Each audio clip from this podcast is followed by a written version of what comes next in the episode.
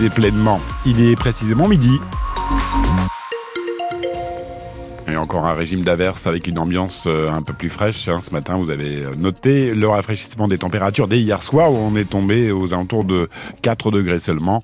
Bon, beaucoup de pluie encore euh, cet après-midi avec des averses pouvant s'accompagner même de grésil. Le point sur cette météo à la fin de ce journal. Journal présenté aujourd'hui par Dylan Jaffalo. Bonjour Dylan. Bonjour Laurent, bonjour à tous. Dans l'actualité aujourd'hui, deux ans que l'Ukraine et la Russie sont en guerre. Oui, la date précise de ce triste anniversaire sera demain.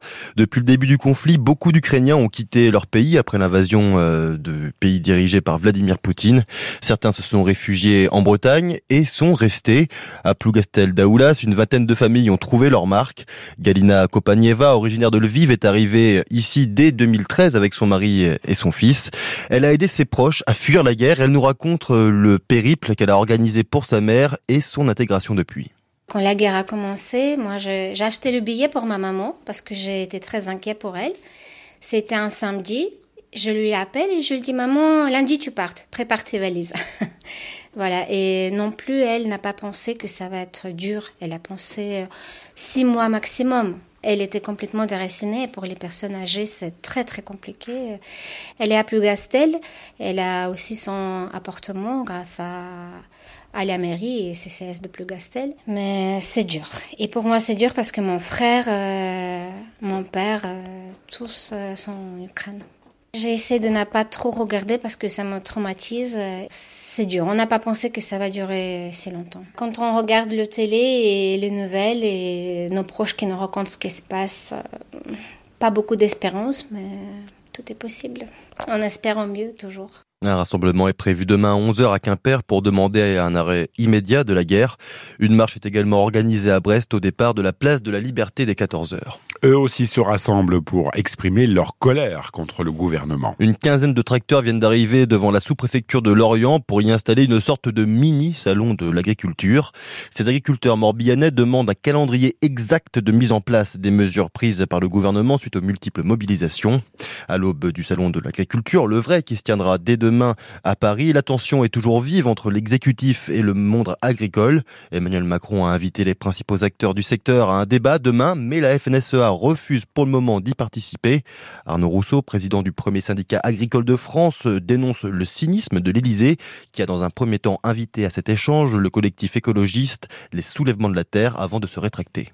Je n'irai pas à ce grand débat. Je trouve que ce qui se passe est incompréhensible et le cynisme qui prévaut à, tout ce que j'observe est intolérable. La politique, c'est autre chose que, que de la com ou du show. Moi, j'attends pas du président de la République qui nous fasse l'exégèse et la technique de ses annonces. Et dans le moment dans lequel on est, euh, ça renvoie l'image euh, aux agriculteurs que finalement rien n'a été compris de leurs problématiques. Et nous en sommes d'autant plus euh, furieux que nous avons contribué à ce travail. Nous avons été au rendez-vous du travail, des propositions. Tout est sur la table aujourd'hui.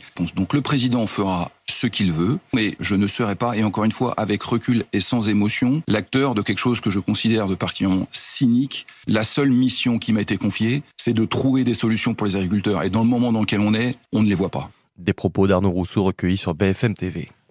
Huit classes sauvées dans le Finistère après la validation de la carte scolaire hier par la direction académique. On pourrait s'en féliciter, mais pas du côté des syndicats. Ce n'est pas assez pour eux puisque 59 vont tout de même fermer pour 18 ouvertures. Donc ça représente une perte sèche de 41 classes dans le département. Les parents d'élèves euh, des collégiens de Corlay ne lâchent pas l'affaire. Ils ont assisté hier à l'audience qui s'est tenue au tribunal de Rennes après le recours déposé l'an dernier contre la fermeture de l'établissement. Le conseil départemental des Côtes d'Armor souhaite fermer les portes du collège qui accueille une soixantaine d'adolescents pour les déplacer dans un autre à Saint-Nicolas-du-Pélem, soit une dizaine de kilomètres de là. Le tribunal rendra sa décision la semaine prochaine. Si les oreilles du gouvernement sifflent d'un côté et celles de la direction académique de l'autre, le vent aussi a sifflé, soufflé fort sur les côtes bretonnes hier. Des rafales à 138 km heure ont été relevées à Groix, 120 à la Pointe du Raz et 104 à Lannion. Après le passage de la tempête Louis, 35 000 foyers français sont toujours privés d'électricité. La Bretagne sera représentée à la 49e cérémonie des Césars. Oui, grâce au film Été 96 qui est en lice pour gagner le prix du meilleur court métrage. Ce film loué par les critiques a été tourné en baie de Morlaix. Il raconte l'histoire d'un enfant bloqué avec sa famille par la marée sur l'île euh, Calotte au large de Carantec. Une histoire inspirée de l'enfance de Mathilde Bédouet, la réalisatrice, comme l'explique Antoine Krempf.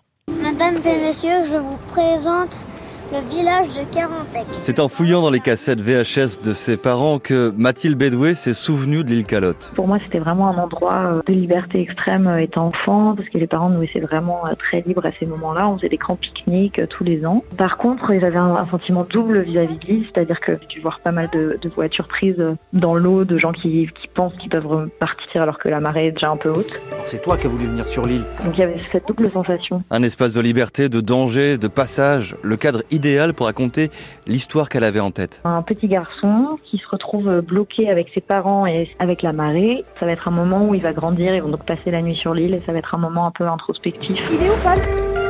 On apprend qu'en fait, il faut un peu compter sur soi. Des années plus tard, Mathilde Bedouet est donc retournée sur l'île pour filmer. Avec des vrais acteurs, des enfants et des adultes. Puis j'ai imprimé tout le film, image par image, que j'ai redessiné euh, au crayon de couleur sur papier. Et le résultat, c'est donc ce court-métrage d'animation, été 96, et cette nomination pour les Césars. J'ai le stress qui monte, mais je suis surtout très excitée d'assister à, à cette cérémonie que j'ai pas mal regardée à la télé. Évidemment, je souhaite le mieux, mais... C'est le premier film de Mathilde Bedoué, un autre est déjà en cours de réalisation, et là encore ça se passe sur une île, mais sur la côte d'Azur cette fois. Un reportage tout dans les vagues d'Antoine Krempf. Charles Caudrelier prend ses précautions. Le leader de l'Arkea Ultimate Challenge va rester encore quelques heures aux Açores pour laisser passer la tempête qui touche le golfe de Gascogne. Il devrait reprendre la mer ce soir, voire demain, pour une arrivée prévue à Brest dans la journée de lundi, après 50 jours en solitaire autour du monde à bord du Maxi Edmond de Rothschild. C'est pas un chiffre à la Rothschild, mais ça impressionne toujours. Le chiffre de 149 486 euros. Ouais, c'est ce qu'a empoché, un joueur du Quintet Plus Sport dimanche dernier à Plomerboudou dans les Côtes d'Armor. Ils ne sont que 30 dans le pays à avoir remporté un gain supérieur à 100 000 euros depuis le début de l'année. Et lui, c'est le premier dans la région. Bon, ça laisse rêveur. Hein.